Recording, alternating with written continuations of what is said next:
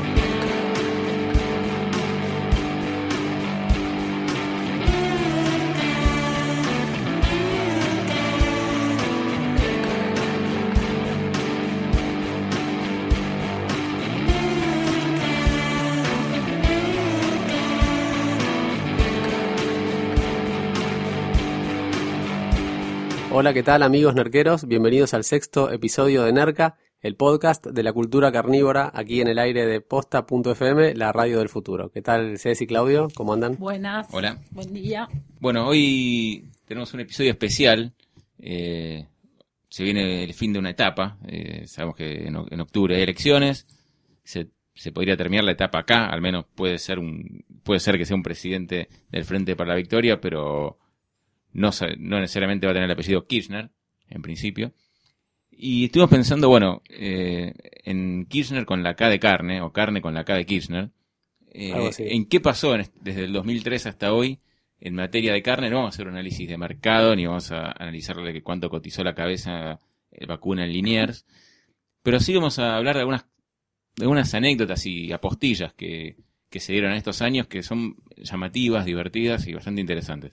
Así es, de alguna manera queremos hacer un, repaso un poco azaroso y, arbitrario, si se quiere, sobre los sucesos emblemáticos del kirchnerismo en, todos estos largos años, porque ya no podemos hablar de década, es una, larga década en todo caso, eh, que estuvieron relacionados con, la carne y que marcaron a fuego eh, un poco el, bueno, la, la relación de, entre poder y gobierno y carne y industria y demás. Se puede hablar de la década ganado, ya que La estamos hablando de la carne. ¿no? Algo así, la década ganado, los hitos nerqueros de la era K, eh, un, un ejercicio también un poco de memoria, de balance y, y para recordar y repasar algunas anécdotas que, que quizás eh, hemos olvidado.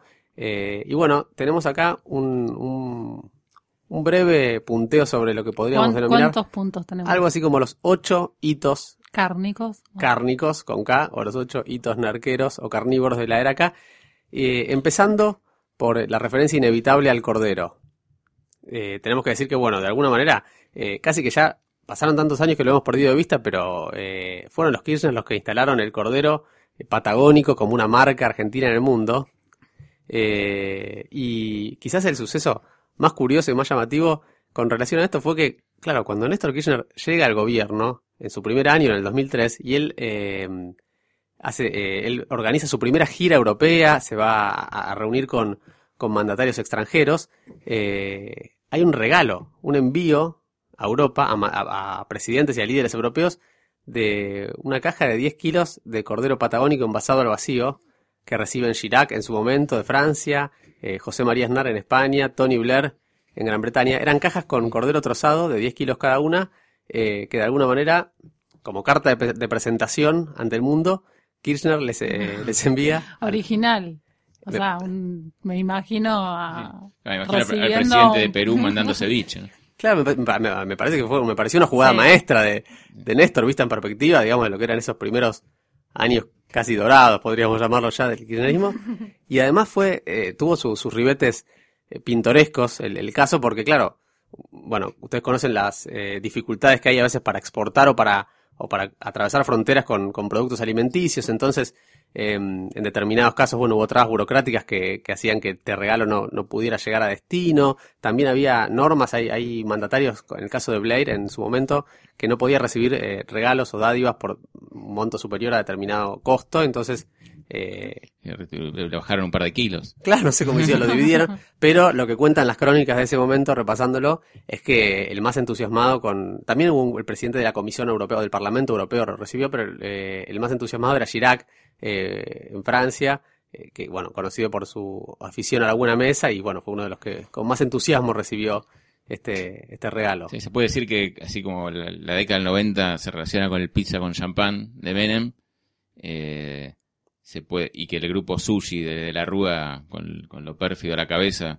eh, iba azul profundo por las noches y con Aito de la Rúa, eh, se puede decir que la década que comenzó en 2003, la etapa te con el Cordero y el Malbec. Sí, sí, claramente. Más, Igual más- no era un gusto personal de Néstor, porque Néstor, viste que comía solamente pechuguita de pollo sin piel y medio tomate. No, Eh. no, bueno, No solamente. sí, pero era como famoso por tener una dieta así como muy sana, saludable. Yo tengo otra versión que ahora también la vamos a... Y, y Cristina, ¿cuál es la- el plato preferido de Cristina? Desconozco. Las mollejas. ¿Cómo eso no lo saben? Eh, Ese es otro Sí. hito entonces. Otro hito es que Para sumar a la lista, mira. Cristina es fanática de las mollejas. Bueno, y, y- para cerrar el tema de Cordero, eh, digamos, además del- del- de los envíos hacia afuera, cuando venían en esos primeros tiempos mandatarios extranjeros, hay un... No sé por qué, pero la imagen más recordada es la de los reyes de España, ¿no? Cuando vienen y era como que el tour incluía que, que- que los Kirchner los llevaban a recorrer el glaciar, a visitar el Calafate y los agasajaban con un banquete donde no faltaba nunca el Cordero y, y el Malbec. Y siempre era cábala en las elecciones, ¿no? De hacer un cordero, un, as- un asado. ¿Cómo, ¿Cómo era ese, ese dato? ¿Lo tenés? Acá tenemos otro de, de estos hitos que en realidad excede a- o trasciende a los años del kirchnerismo, pero es una cábala de Néstor, Mm. Eh, que en la vigilia, el día anterior, la noche anterior o el día anterior a cada elección, desde sus tiempos de, sus inicios de su carrera política en Río Gallegos y sus tiempos de intendente y de gobernador, su cábala era juntarse a comer un asado eh, en el taller mecánico de uno de sus amigos, eh, que, en su- que terminó siendo candidato a intendente, bueno, de, una- alguna manera creció políticamente con él. eh, tenía el nombre acá anotado, se llama Francisco Batata Mancilla, un amigo de, estos, digamos, de, del riñón de Néstor, y ahí era, ahí era la, digamos, eh, la cábala, el asado. Dicen, por eso yo no tenía el dato de Cristina con la molleja, pero que a Néstor le gustaba mucho la salchicha parrillera y las Mm. mollejas. Ok. Eh, o sea Pero que- bueno, el del último tiempo era el pollo, está bien. Eh, Sí, sí, no sé si era una dieta tan saludable la de Néstor, pero quizás, bueno, ya tenía sus... Era su, sus- per- era su permitido quizás, porque Claro. Néstor dejando de comer la molleja y la salchicha parrillera. Claro, claro, no vamos a... ¿Cuál es el segundo? Ese No. es el segundo. Este ¿Cuál era el es segundo, pero, pero, pero este segundo tiene un corolario eh, todavía más increíble, que es que en las elecciones de 2009, cuando Néstor se presenta a candidato a diputado por la provincia de Buenos Aires, cambia de distrito en estas jugarretas típicas de los políticos, claro, tuvo que votar en provincia, no pudo pasar el día anterior En el taller. en Río Gallegos, no pudo cumplir con esa cábala y por primera vez en su carrera Néstor Kirchner perdió las Sí, elecciones con, Francisco de con Narváez. Narváez. Bueno, al año siguiente Kirchner moría y el resto ya es historia conocida. Oh, una cábala en serio era entonces. Una cábala de las que funcionan, ¿no? Tercer punto. El Tercero. tercer hito cárnico del kirchnerismo. Cambiamos de bicho, hablamos del cerdo. Eh, ah, bueno, eso es famosísimo. eso es famosísimo. Todos recordarán eh, aquella jornada de enero de 2010, hace ya más de cinco años, eh, cuando ya con Cristina presidente. ¿Puedo decir la frase nada más? La frase, por favor. Es mucho más gratificante comerse un cerdito a la parrilla que tomar Viagra. Tal cual. Era la época más hot. Revolucionario. Mm. Fue como, eso sí que marcó un... Sí. Todo el mundo habló de eso. Eh, no fue tomado muy seriamente el comentario, valga decir. Y tampoco creo que haya funcionado. Yo he comido cerdo Hay algunos y indicadores. todo que- siguió igual. Sí, sí, sí. La, los, la carne, el consumo de carne general creció. Subió. Introduciendo, o sea, el cerdo y el pollo. La carne de vaca bajó, pero sí, sí funcionó. el No, me refiero al, al- al- al efecto Viagra. Ah, Ah, eso bueno, ya- bueno, bueno. Yo pensé que claro, te referías al impacto de la, Estamos hablando en serio. de la difusión que le dio Cristina al, al cerdo. O sea, Eh, yo me imagino a miles de personas comiendo cochinillo y no pudiéndose levantar de la mesa por miedo que se, se vea la carpa, ¿viste? Claro, yo no recuerdo si hubo algún tipo de análisis. Nelson Castro, uno de estos periodistas médicos que siempre salen a, a hablar si hubo alguna especie de corroboración científica del efecto afrodisíaco del cerdo. Pero bueno, lo cierto es que funcionó como una gran herramienta de propaganda para la, la carne porcina. De hecho, Cristina lo anuncia eh, o, o lo comenta en un evento Sí. de incentivo a beneficios para, para la industria porcina, en un contexto donde, bueno, eh, esta batalla con, con Ah. la, la industria ganadera, los precios, los límites a las exportaciones, la- el, el consumo de carne, que era como una cuestión del ADN nacional que se ve amenazado, y ahí es cuando ella propone como alternativas el cerdo, y también hace un comentario sobre el pollo, la carne de pollo que dice Bueno, que adelgaza y es magra. Fue una especie de provocación al sector del ganadero, el sector más tradicional del argentino. Algo así, algo así, tal cual. Y bueno, eh, de alguna manera instaló esta imagen de Cristina provocadora, provocativa, que, que bueno. Me perdura. acuerdo de la nota, de una nota en una revista Sí, bueno, eso, eh, famosa. yo eh, eh, estaba en la redacción de la revista Yo y sacamos eh, eh, con mucho reflejo periodístico, para decir, eh, humildemente. Nada, sacamos una nota que era de donde recomendábamos cinco restaurantes para comer cerdo y cinco telos para ir a sacarse las ganas después. Cinco telos aledaños. Sí, entonces poníamos, no sé, el casal de Cataluña y el telo de la vuelta. Las brujas. Eh, no, no, no sé el nombre. no, estuve releyendo la nota para, para, Ah. para hoy. Bueno, la nota la verdad fue, fue muy leída, tuvo muchos comentarios. Eh, Muy divertida. Y eso que todavía no existía Cho- Chochán, que es como un lugar Claro. específicamente de- dedicado a la carne porcina, ¿no? Pero bueno, eh, Pasamos al cuarto. Cuarto punto. El quinto sería, porque el Bueno. cuarto es el asado, que ya lo comentábamos, lo- la cábala de Néstor. El quinto es eh, el famoso y recordado plan Milanesas para Todos. En realidad fueron dos, casi simultáneos, se lanzaron con pocas semanas de diferencia. Carne para Todos era uno, Milanesas para Todos era otro. Bueno, y el precedente era Merluza para todos, que había, Había salido sido. un poquito antes. Sí, pero claro, la merluza por ahí eh, no, no- no tiene como el impacto popular que, que puede tener el consumo de carne o de milanesas en la mesa cotidiana. de los Literalmente no, metafóricamente sí. Sí, es verdad. Podríamos decirlo. Pero bueno, esto fue en el 2011.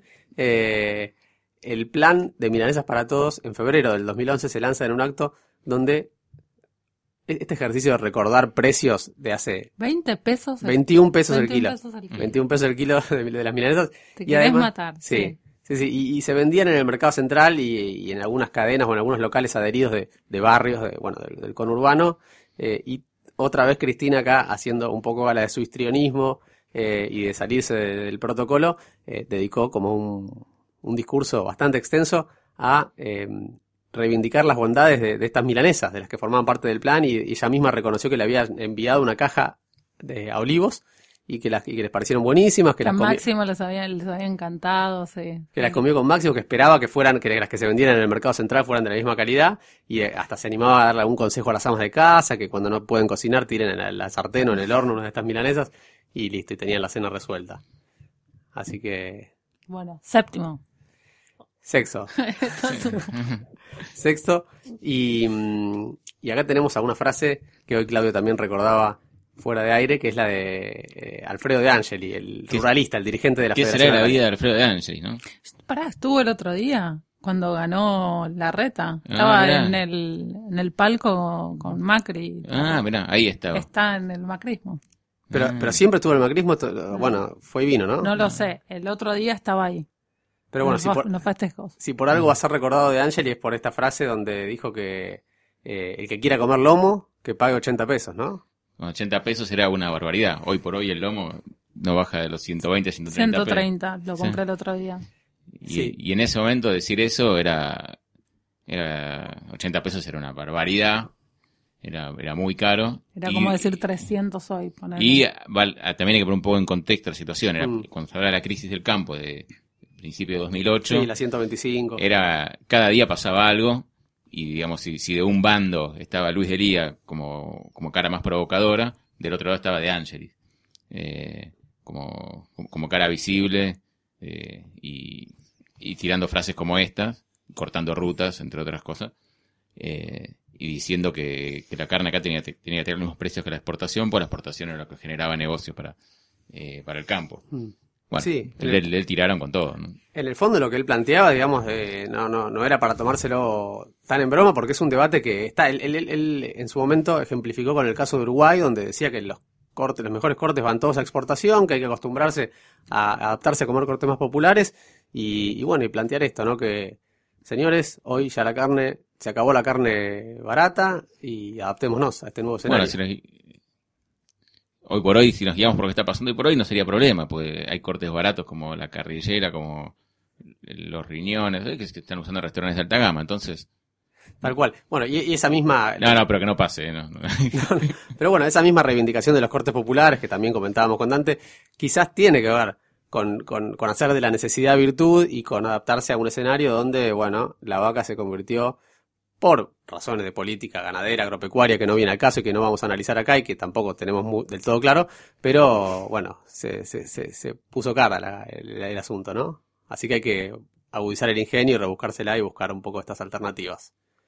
Y, y bueno, estamos llegando a los últimos puntos de este repaso eh, y acá me parece que tenemos una de las perlitas eh, porque por lo menos yo no tenía conocimiento de este dato. Eh, Néstor tiene una hermana menor, María Cristina, a quien, Sí. entre paréntesis, apodan Macri, porque su nombre, digamos, iniciales, iniciales. tal cual.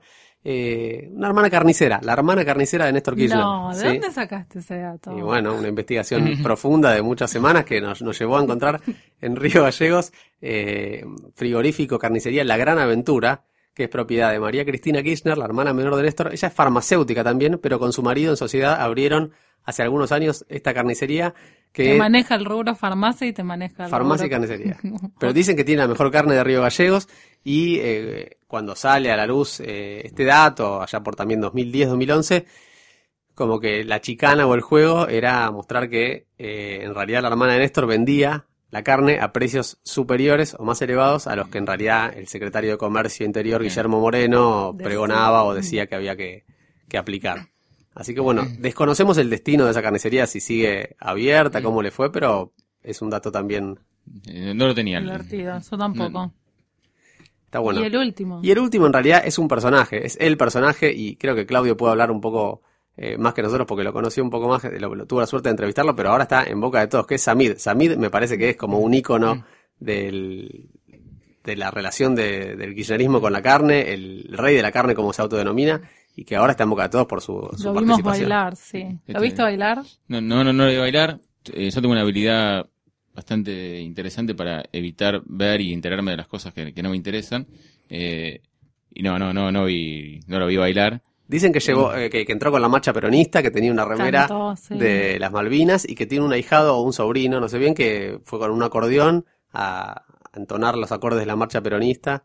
No, en un momento la chica le sacó el- el- la, como el- la camisa que tenía y, y abajo tenía la remera de las Malvinas. Para cuando salga este episodio de Nerca, no sabré, no sé en qué, si Samid estará finalista, si estará, si estará posando en alguna revista, no sabemos eh, en qué etapa estará.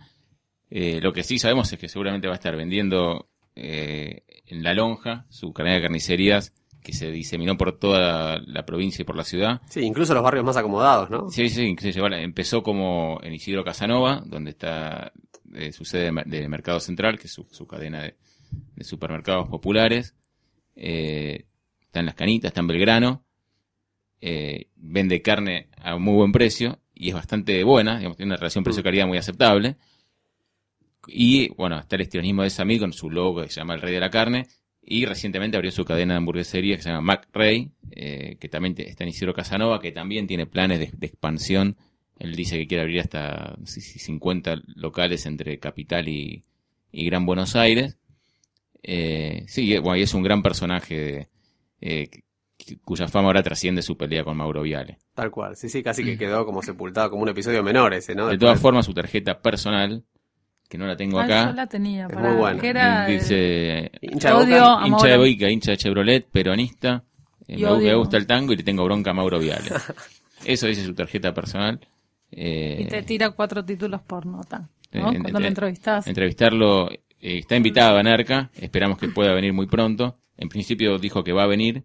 Entendemos que ahora está en un momento mediático un poco complicado para, para pasar, pero yo creo que Ojalá. Creo que en, en el realidad, próximo episodio o el, el siguiente lo vamos a tener por acá. además, digamos, la- nosotros le queremos, queremos hablar de carne con él, que hoy en día todos le preguntan por, por temas más choluros, más De carne vacuna. políticos. Carne vacuna, que es No, no, no, no, no de la carne con con la que lidia en, en el eh, estudio de televisión. Exactamente. Ahora, teniendo en cuenta la política kirchnerista con respecto a la carne vac- vacuna, que supuestamente fue como la perjudicó, él siempre siguió siendo kirchnerista. Sí. Eso- Él se define como socialista. Es ahora. un tipo que ahora está muy cerca de Scioli y, y- y ojo, porque creo que puede llegar a tener un rol eh, no menor eh, desde su, su, su militancia política y desde su, obviamente, condición de empresario, en lo que puede llegar a ser un hipotético gobierno de Scioli, que bueno, que como todos sabemos es hoy el candidato con más chances de suceder a Cristina. Y un último dato, ayer eh, Samid en el fu- afuera, porque también tiene una fuera de lo más allá de lo mediático,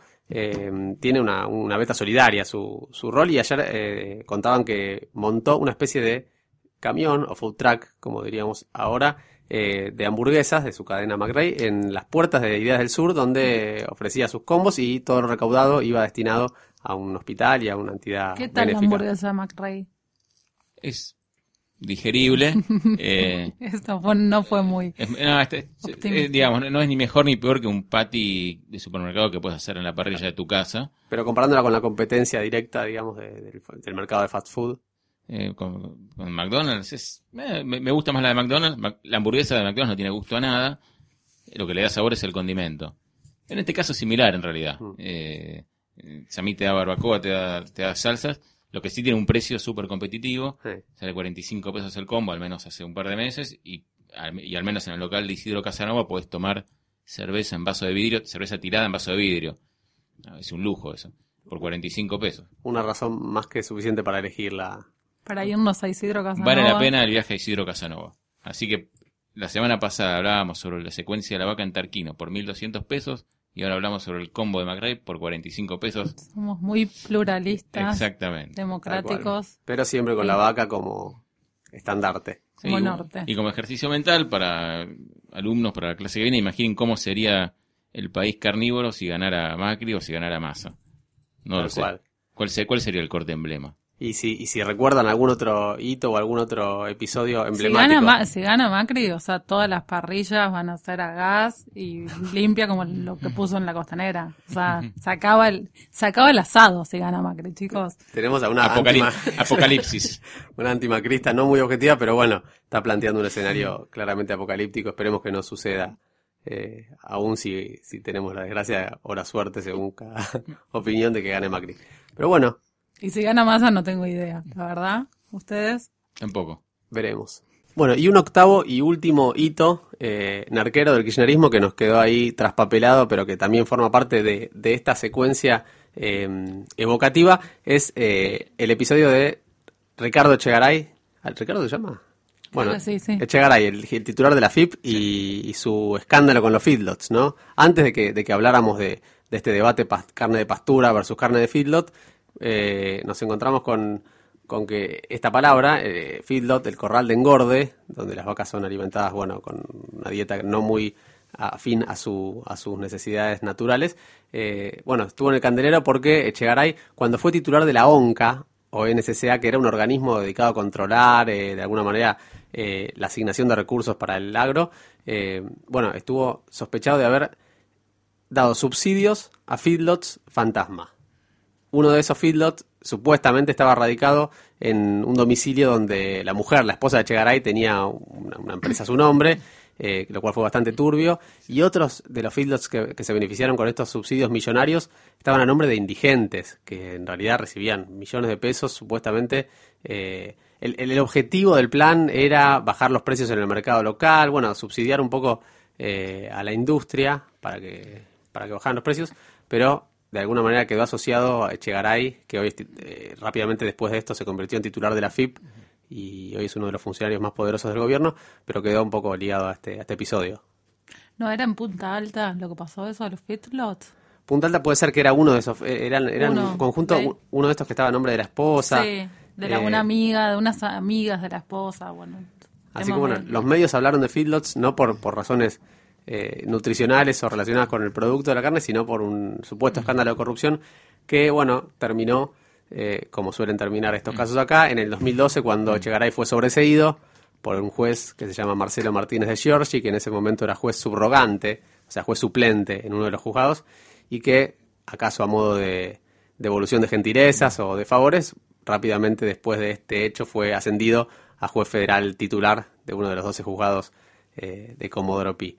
Pero bueno, quedó el recuerdo también de Chegaray y su feedlots fantasma. Nos encontramos en el próximo episodio de Nerca. Pasen a lindo.